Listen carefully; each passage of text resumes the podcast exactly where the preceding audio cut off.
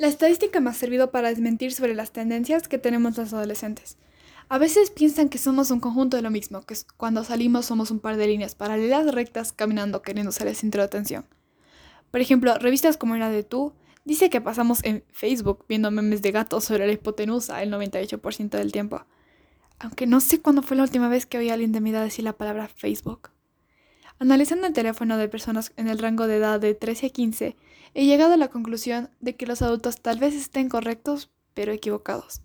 Según mis cálculos, el promedio que pasamos en el teléfono a la semana es de 10 horas y 16 minutos. La frecuencia con la que encontré TikTok indica que es la moda, tanto entre los adolescentes como en la tabla de valores.